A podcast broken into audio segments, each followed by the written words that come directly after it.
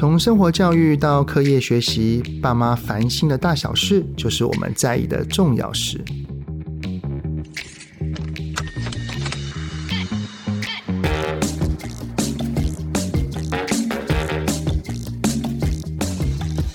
欢迎收听亲子天下的 Podcast 节目《爸妈烦什么》，我是主持人、亲子教育讲师魏玮志泽爸。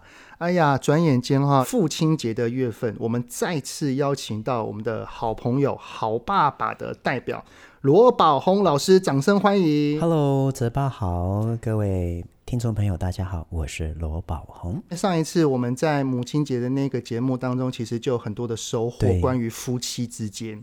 那这一次呢，来到了爸爸的月份，我们就想说，因为你的孩子小三了嘛，对不对？对对对，小三。因为现在八月了，接下来我儿子就要国三嘞，好快哦。然后我还有女儿要升小五了哦，所以其实我们两个都是一个身为爸爸的角色。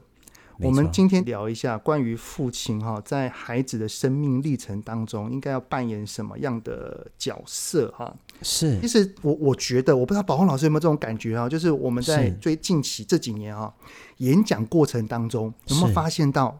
爸爸的参与越来越多了，有啊有啊，以前呢没有半个的，嗯、来的时候都很臭脸，因为是被逼的，都臭脸。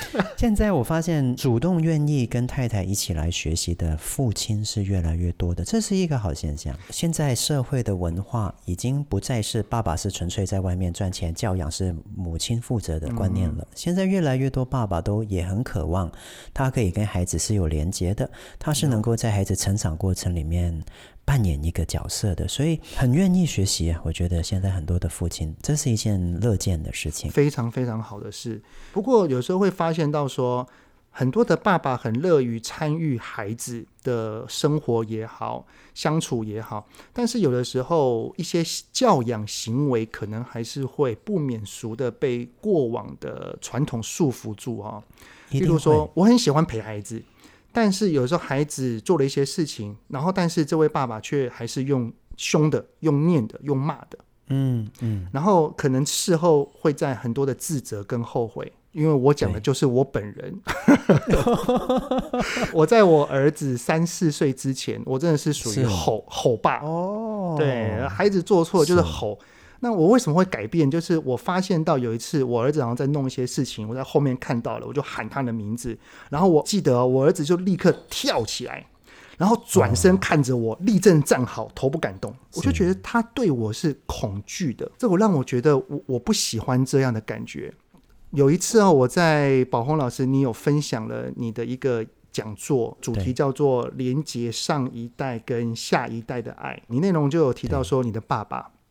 特别是有说到你现在的很多的成就，其实有一部分是要归于父亲的。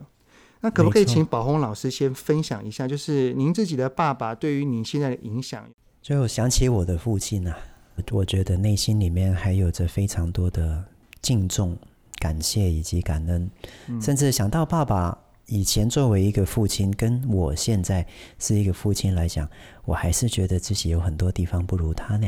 我觉得我的父亲给我很多的，就是一份安全感、嗯，信任感、对，归属感以及价值感。嗯。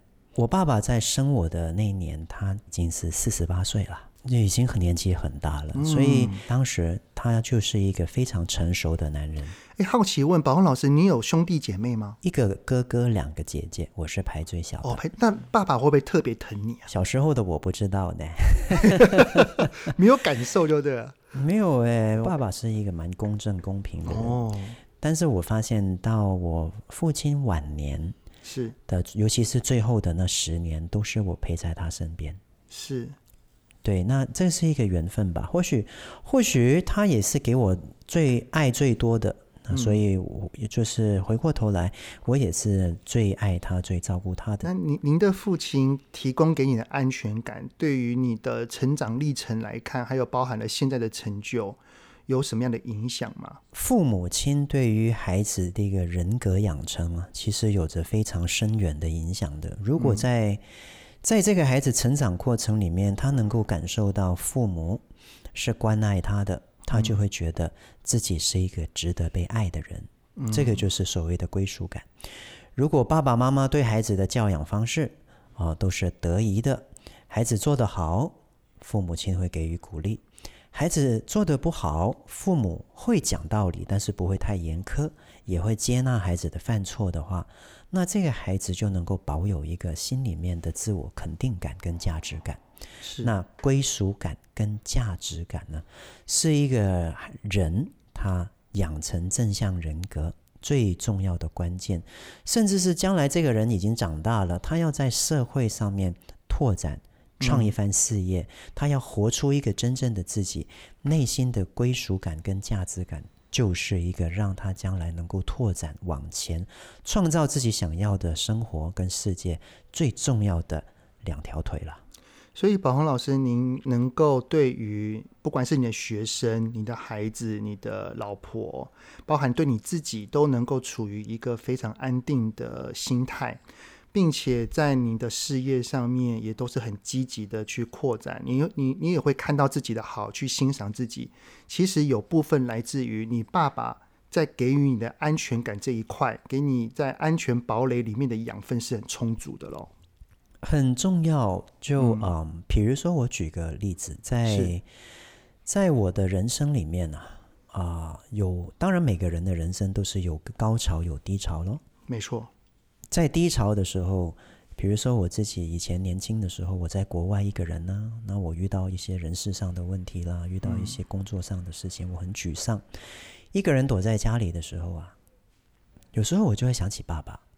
哦我想起爸爸，他小时候是怎么样的？就是工作，他的工作永远是保持着一个什么样坚毅、负责任的态度，不放弃的态度。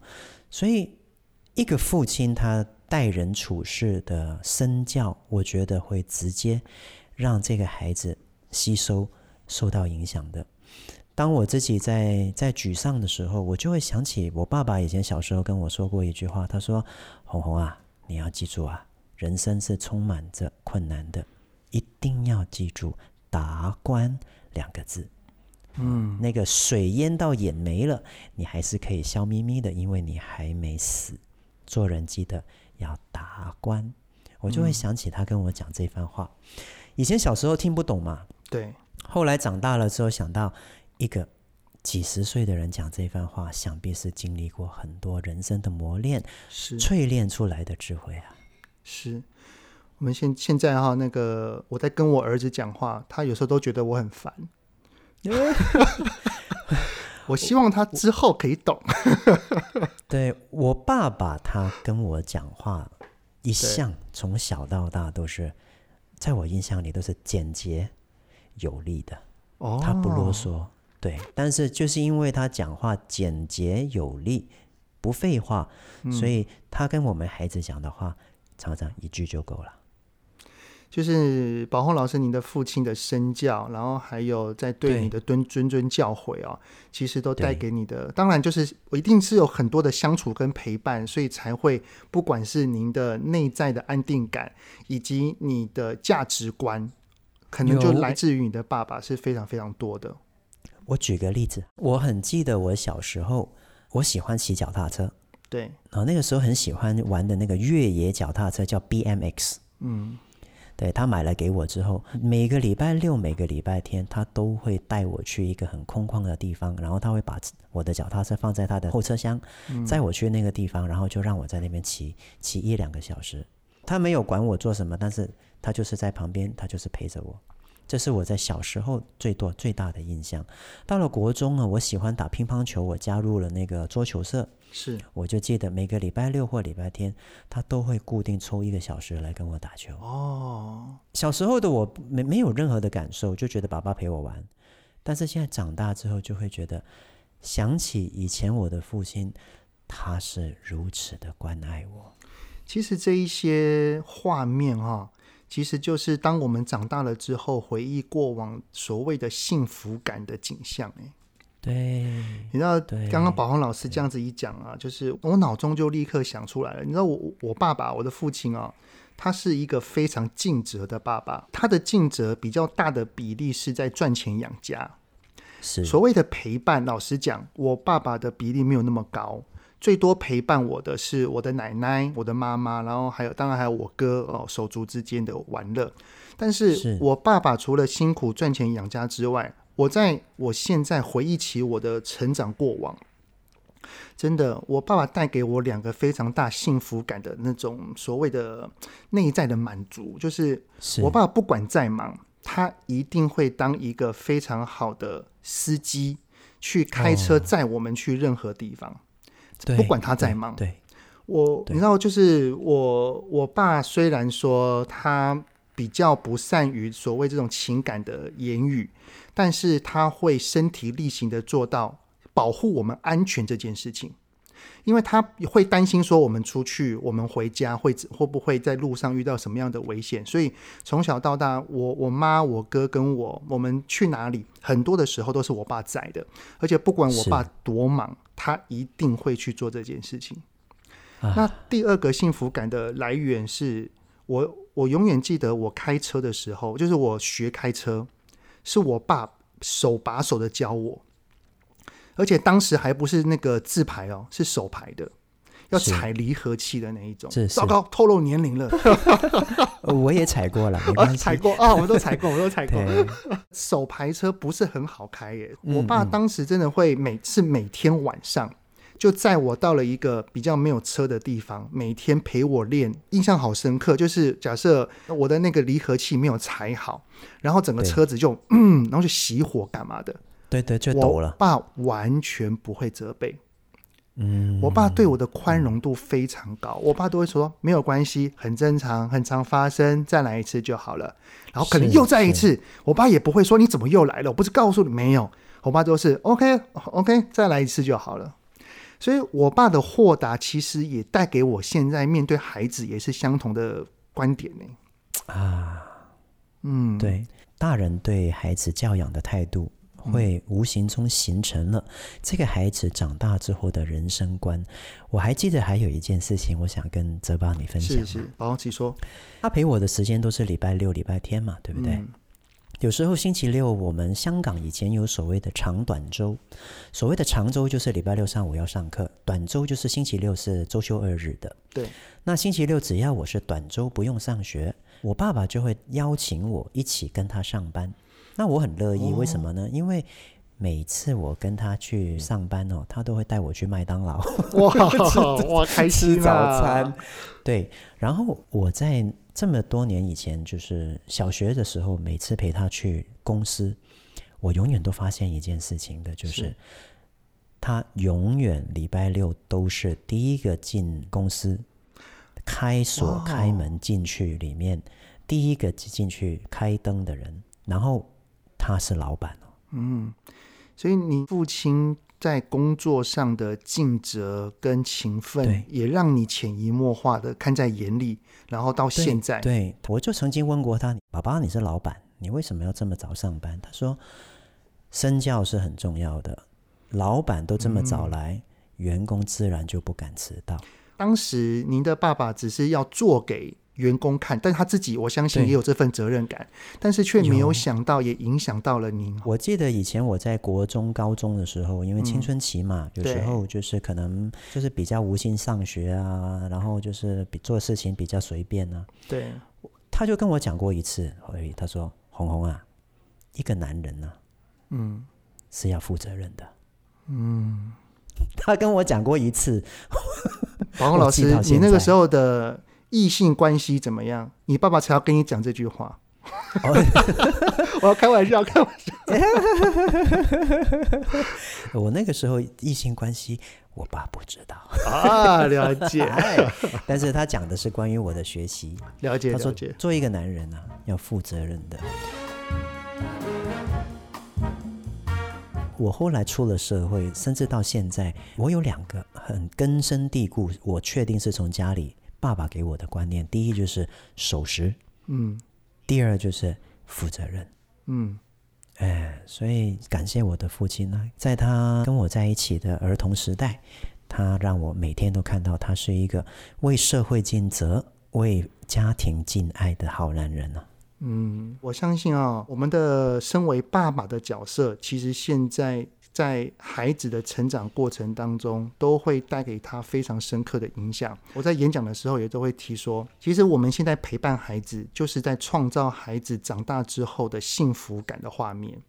没错，没错。但是，呃，我不知道宝红老师有没有这种感觉哈？就是身为爸爸，就是对于有孩子这件事情，嗯、相较于妈妈。好像就是比较晚，比较没有那么的深刻耶。现在这个时代确实是这样子，嗯、因为结了婚了，哦、嗯，二人世界，爸爸就是先生跟太太都很快乐，但是怀孕了，甚至怀胎十个月是在妈妈的肚子里的，嗯，所以妈妈在在孩子诞生下来之前，其实她就已经有十个月的预备时间，是感同身受，知道自己要当妈妈的。嗯，但是先生来讲的话，就没有这份生理上的一个感受，所以生下来之后呢，一般来讲又是妈妈是主要照顾者，爸爸他主要是经济的维持者。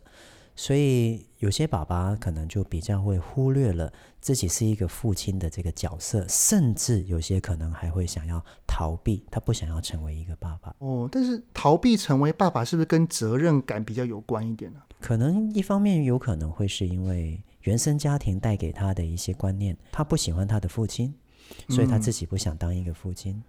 又或者是小时候他被父亲伤害过很多，所以他不喜欢这个角色。又或者这个男人他内心本身有着一些匮乏，所以他不想要这么快就被一个父亲这个家庭绑住。有很多的原因都会驱使啊，一个男人有了自己的孩子之后，却不想要承担一个父亲的角色。还有一个原因就是他很期待这个孩子来临，但是孩子生下来之后，他看到啊。软弱无力的啊、呃，完全没有，完全就不会讲话，然后呃，软软的这个新生儿，他被吓到了，他不知道要怎么照顾他。嗯、好心呢，想要帮助太太跟他洗个澡啦，结果孩子就一直哭；想要帮孩子换个尿布啦，孩子又一直哭。结果呢，他老婆就说：“啊，你不要来了啦，来你你你你去你去做你的事了。”结果呢，哦、挫折、哦，新生爸爸的对的一个想法就被打击了。对，然后但是又不好说。又说不出来，所以内心里面就委屈，这份委屈，这份挫败啊，无形中就会磨灭了他想要成为一个好爸爸的角色。嗯，所以其实一样哈、当一个男人成为一个爸爸，这个爸爸的角色转变，其实他也必须要多多去想想内在。他是如何去面对他的孩子？因为我也真的也遇过蛮多的爸爸，也是很想要去好好的陪孩子、照顾孩子，但是可能不知道怎么处理，于是，在过程当中满是挫折。那这个挫折来自于他可能在事业上很成功，但是他对于育儿的东西一窍不通，于是常常错，就是说啊，他到底怎么会哭？他到底哭的原因是什么？他也手忙脚乱。这个是他可能很久很久没有经历过的这种感觉。如果此时又再加上老婆在旁边，就像刚刚宝红老师所说的，泼冷水，对，就是你不要这样，不是这样，我拜托你，你可不可以弄好一点啊？对，他内心可能会产生一句话，就叫做“那不然都你弄嘛，反正我就弄不好嘛。”对，但是这其实又跟他想要跟孩子亲近的这个想法又是违背的。宝老师，您建议就是这位爸爸要怎么去跟妈妈说？这个真的很关乎于这个爸爸本身的内在呢。就是对他必须要先去把自己的情绪跟感受给接纳了，他的情绪是稳定的，才可以去跟老婆去诉说，就对了。而且还有的就是，如果这个男人本身就是一个归属感、价值感比较低落嗯的一个个体，嗯、他又听到。他的老老婆这样子讲的话，无形中就好像百上加斤一样，他会觉得自己是一个很糟的爸爸，他是一个不够格的父亲。对，那通常有这种负面感受啊，更难说出来。嗯，有没有？不单只是新生儿在照顾上，父亲会觉得蹑手蹑脚、手手足无措，嗯，甚至是在孩子零到四岁半啊，嗯，大概在大班之前。因为孩子主要照顾者是母亲呢、啊，所以有时候我们会发现很多孩子都比较黏妈妈，比较不黏爸爸。那爸爸可能也是从小是被比较负面的教养方式来去教育的。那孩子有时候不乖，就大声了一点，骂了孩子，结果孩子又说“我讨厌爸爸”，对，然后妈妈又说“你干嘛对孩子这么凶”，就无形中是对这个想要做一个好爸爸，好爸爸的人，对的的这个这个男人呢，嗯。给他很大的打击。是，首先要做什么呢？就是如果有遇到这样的情况，嗯，大人应该要先做的是坐下来，先做一些静心，让自己内心的负面的情绪释放出来。嗯，被这样子搞了一下的男人，想必会觉得很挫折，对，很委屈，甚至很受伤，甚至有一份孤单感，因为妈妈现在已经啊，嗯、呃，在不再是她老公的唯一了。现在妈妈已经身边多了一个小三，就是她的儿子了。有，我在我老婆那个生儿子、照顾我儿子新生儿那一段，我超有感的。哎，对对，没错，这个我想要讲，因为当孩子刚生下来的那大半年甚至一年呢、啊，母亲跟婴儿他的内心里面都会分泌一种荷尔蒙，叫做 oxytocin，意思就是催产素。催产素，嗯，催产素会让。母子之间彼此有着深深的连结，堕入爱河。但是爸爸没有，所以爸爸在那个时期特别会觉得自己被晾在旁边，我的公丢不丢？真的。那所以在这个时间点，如果父亲能够开始想想看哦，爬一下文啊，上网找一下资讯啊，买一下罗宝红的《安定教养学》来看看，怎么样带孩子，怎么样教养孩子，我觉得这个都会让这个爸爸有比较多的。观念以及方法来去跟孩子互动。同样，如果这位爸爸他的内在是 OK 了，但是他也自己知道说我要学习，只是老婆的言语常常都是在指责，说他做得不够好。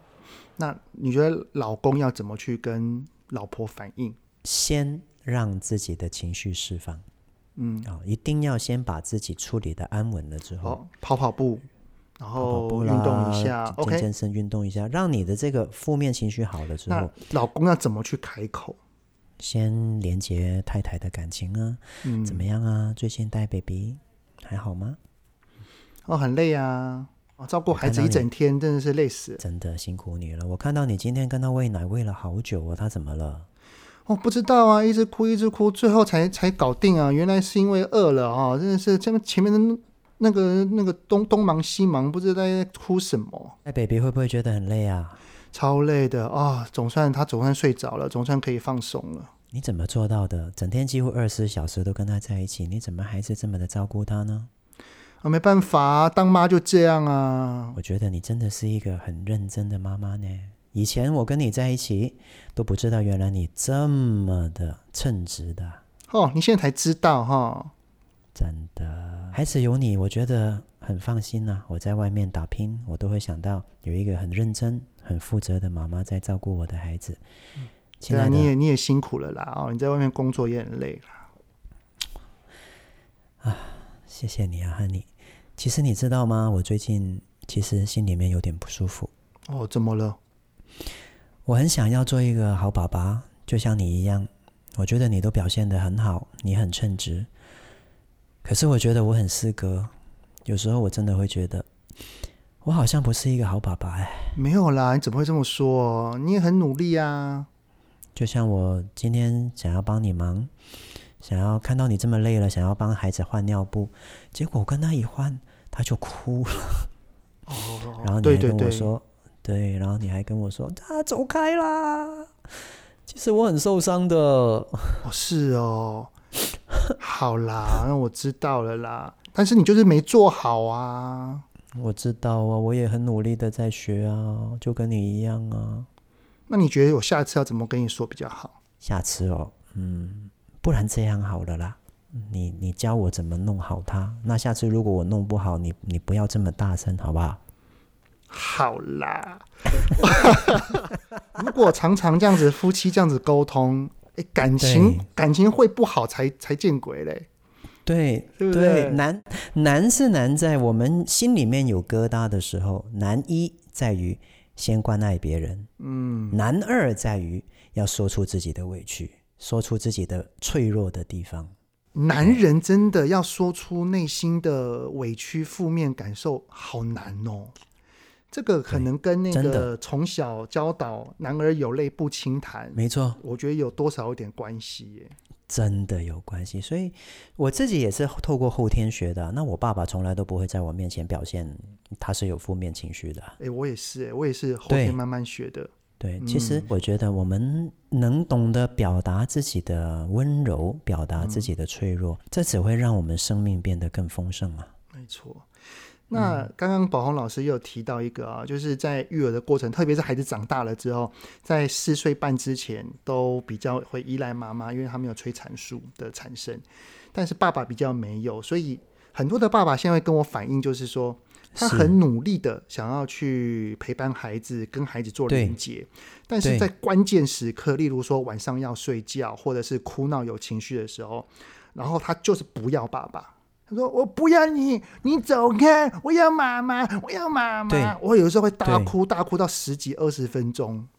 对，那这个时候爸爸内心就很受伤啊。原因就是因为他那个时候就是比较依赖妈妈，是不是？嗯，原因是对孩子而言，原因就是因为妈妈是孩子的主要照顾者啊。嗯，所以当一个孩子他的意志力变得比较薄弱的时候，比如说。爱捆的时候，比如说难过的时候、嗯、害怕的时候，这些都是意志力比较低的时候。他是需要有一个强而有力的主要照顾者在他身边，他才会有安全感的。那睡觉当然就是这样的一个时段。所以，当孩子累了、意志力薄弱了，他自然想要有一个主要照顾者在旁边，让他感受到那份安全感，才能够入眠。哦，那如果是换做爸爸的话，他可能就不要了。所以，当一个爸爸能够了解到，孩子不是真的不喜欢你，而是纯粹因为这个孩子在发展过程里面的必然现象的时候，嗯，他是不是就比较不会这么的受伤？认为很主观的认为就是孩子不喜欢我呢？所以爸爸听到这这句话，我们应该是要先懂得去调试喽。那时候我都会发现，因为了解，所以我们就比较不会这么的误会孩子，也因此我们比较不会这么有情绪。我以前也试过啊，他就是要妈妈，嗯，但是我就说妈妈今现在要休息了，妈妈已经睡了，他就哇。我就说很难过，对不对？是哦，爸比秀秀不要。那我就哦好，那爸爸在旁边要妈咪，不要爸比。我就哦好，我知道啊，哭哭哭哭哭个二十分钟就睡着了。也经历过这一段呢。对，有对对对，有时候睡午觉啊，然后我老婆在忙啊，然后我儿子跟女儿都有过，就是这样大哭。那我也是像宝红老师你这样子，就是。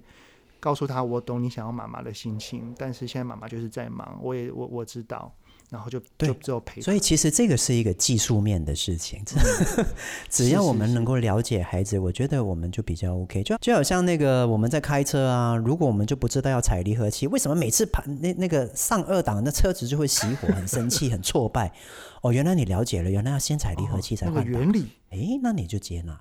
爸爸心中的这份委屈、这份失落，透过理解之后，我们再来做安定内在的一些动作，其实就应该就会比较好了。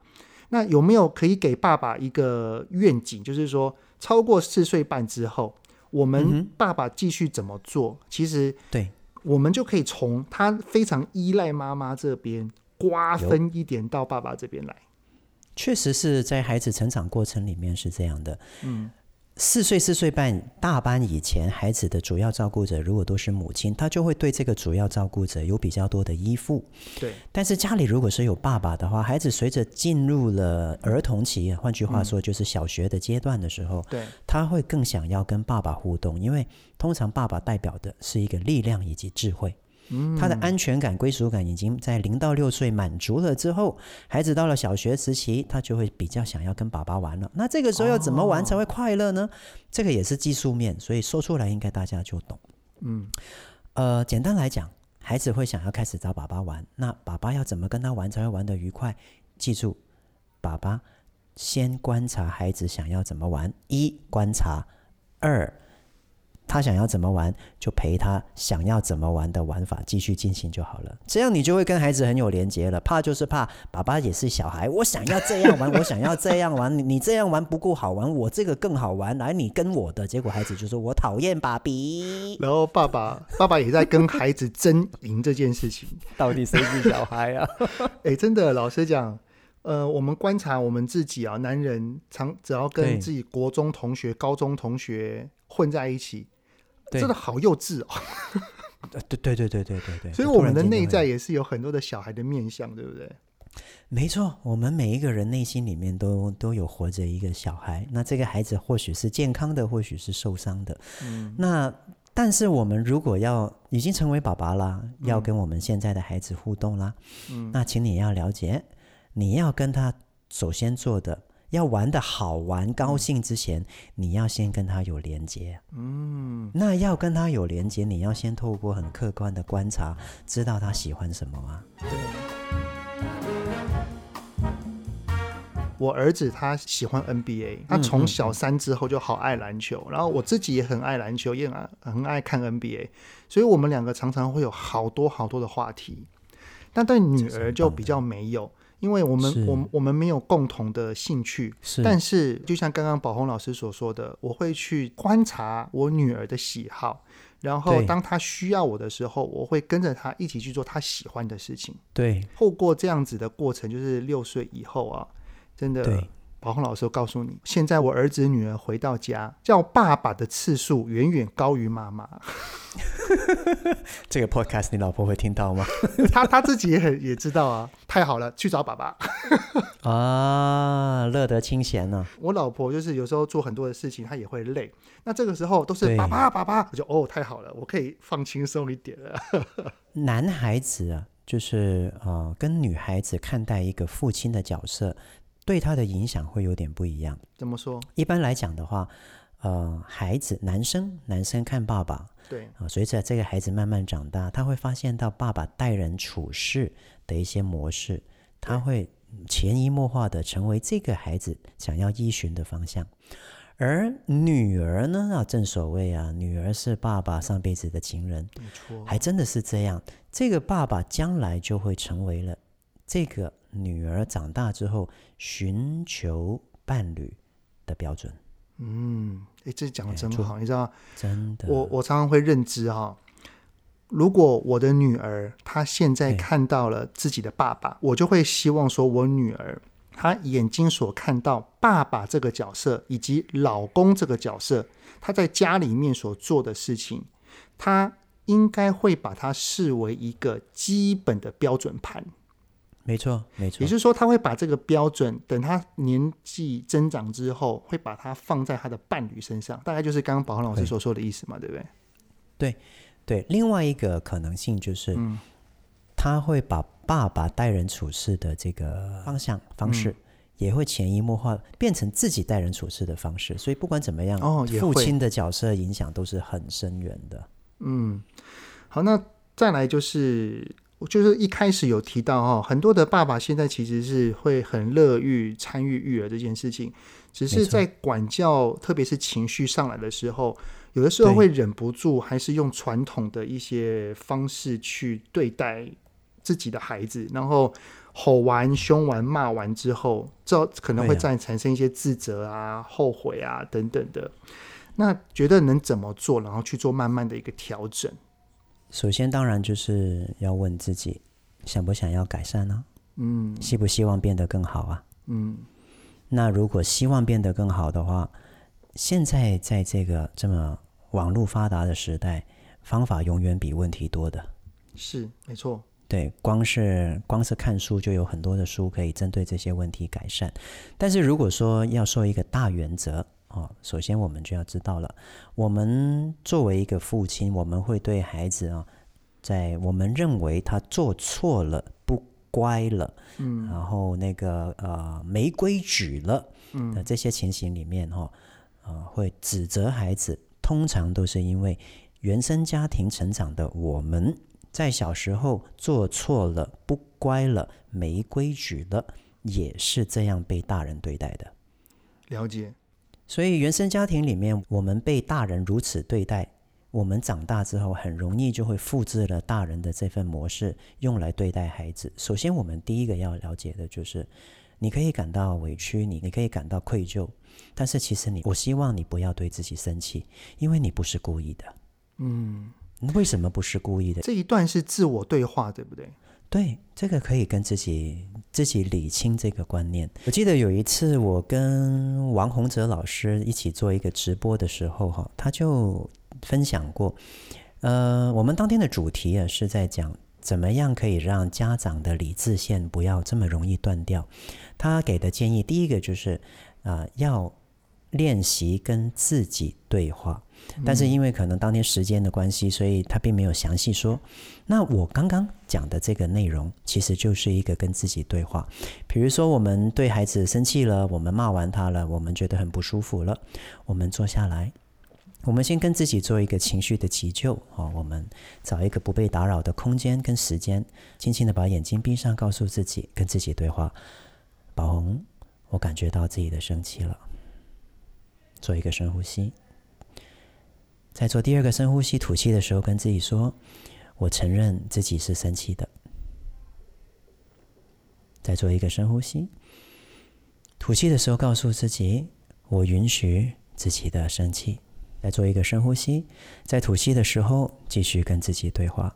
我会生气是很正常的，我可以生气，没有关系。再做一个深呼吸，吐气的时候再跟自己对话。我愿意陪伴生气的自己。这个动作其实就是把我们自己跟这个情绪静静的相处放在一起。没错，就是当自己。我们愿意去面对情绪的时候，情绪对我们的影响也会开始变小。然后我们面对孩子的行为，我们原本可能有点愤怒、有点生气的情绪，其实就会开始减缓。我们的心情就会回到一个平静的状态。没错。其实不仅是爸爸哈，妈妈应该也也是可以，对不对？同理做法的。对，爸爸妈妈、大人，甚至小孩子都可以这样子。就是当我们的大脑已经比较成熟了，基本上来讲，就是大概到了四岁半、五岁，嗯，大脑皮层已经有一定程度的发展之后，透过我们点出、命名了我们的情绪的时候，比如说是愤怒、生气、难过、受伤、委屈，透过点出了这个情绪，我们的大脑皮层的前额叶就有办法去调节情绪了。哦，对，那两岁的孩子没办法，因为他还没有知道到那个发展，所以当一个也没有到那里，哦，还没有就对了。所以当一个可能面对孩子的教养，嗯、然后再愤愤怒跟生气的爸爸，然后事后可能就要先有知觉，就是我想要变得更好吗？我想要改变吗？如果愿意的话，然后开始做静心，试着去接纳当时有情绪的自己，去跟这个情绪相处。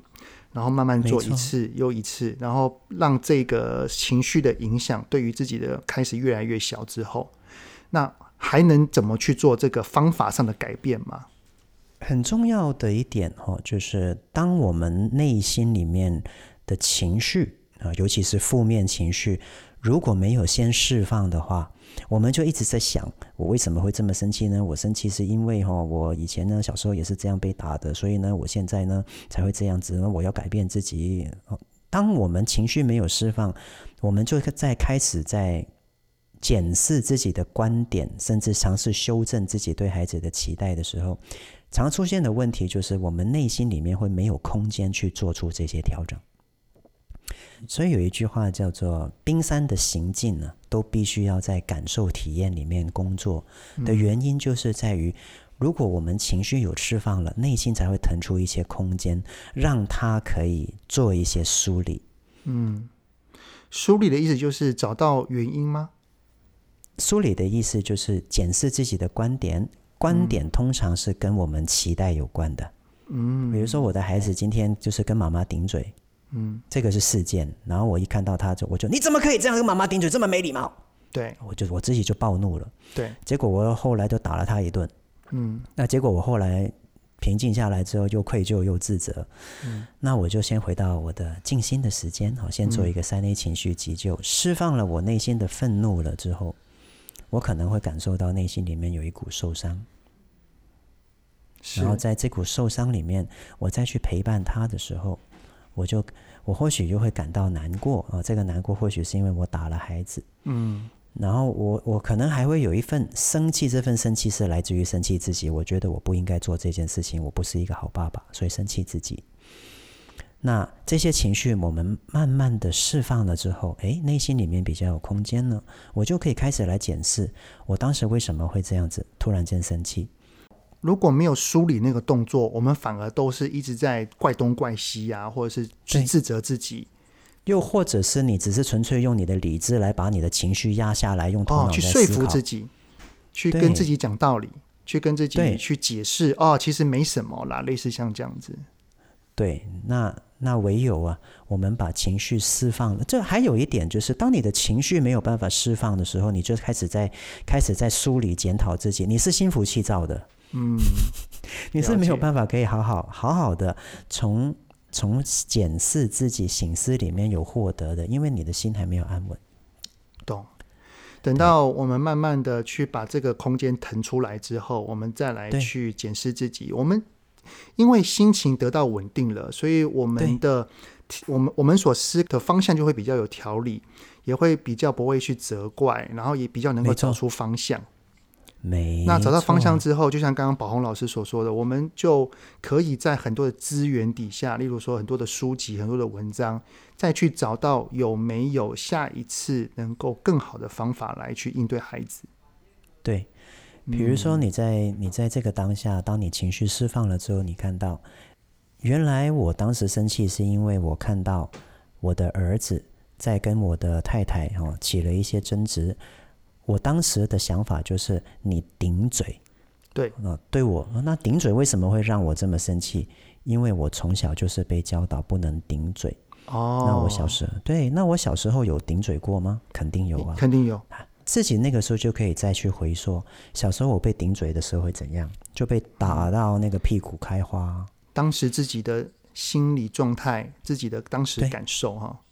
对，就回过头来，当时是很受伤、很难过的。嗯，所以如果再问自己，小时候的你顶嘴是故意的吗？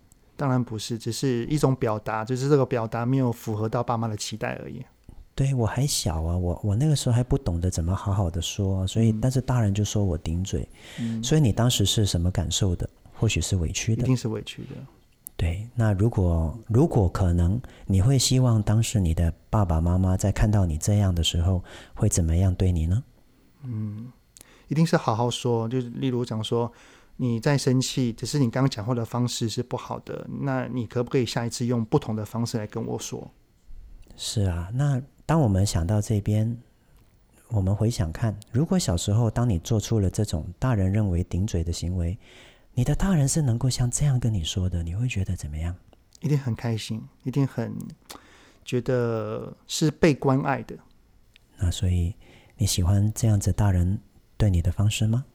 喜欢，也因为喜欢，所以我们也可以试着用相同的方式去对我们的小孩，对不对？对。没错，嗯在内心里面跟自己对话，就是根据我跟很多人对话的经验，当你走到，当我们跟自己对话走到，我当时小时候会跟爸爸妈妈这样，我不是故意的。嗯，当你洞察到这一点的时候，你就会在那个当下对你今天骂的那个孩子有着深深的同理，因为你就会发现，其实他也不是故意的。所以回归到一句哈，就是很多的时候我们在教养底下，特别是很想要陪伴孩子的爸爸，但是在教养的过程当中，可能做了一些让自己后悔或自责的行为，往往都可能来自于我们这个在意的点是跟我们的过往有关，而那些过往又会影响到我们当下的内在。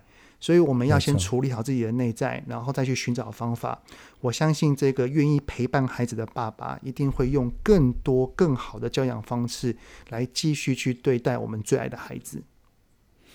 对，对这个陪伴孩子的爸爸这句话说得很好。我们不单止啊要去陪伴我们现前的孩子，还有的就是我们透过现前的孩子，我们能够再次找到陪伴小时候我们内心那个。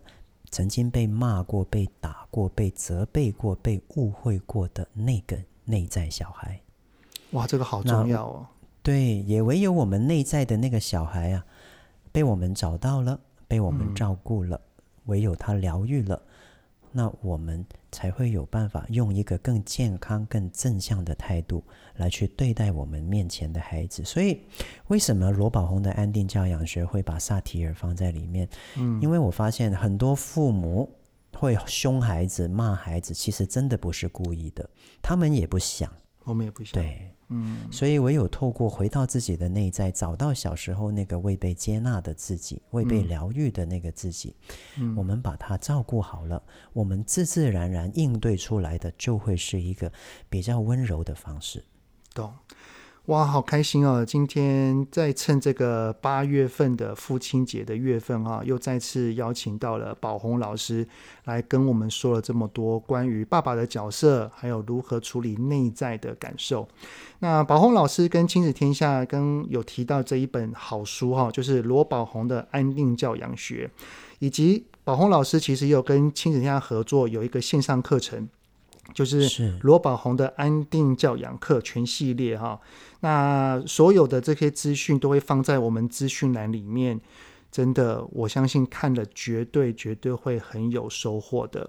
好，那在这个父亲节的月份哈，那宝红老师父亲节快乐啊！父亲节快乐，泽爸也跟所有的观众朋友说父亲节快乐。对啊，各位爸爸们啊，也都是很辛苦的，也都是很努力奉献这个家庭的。这个月份是值得一起来庆祝的一个月份，跟母亲节是一样的。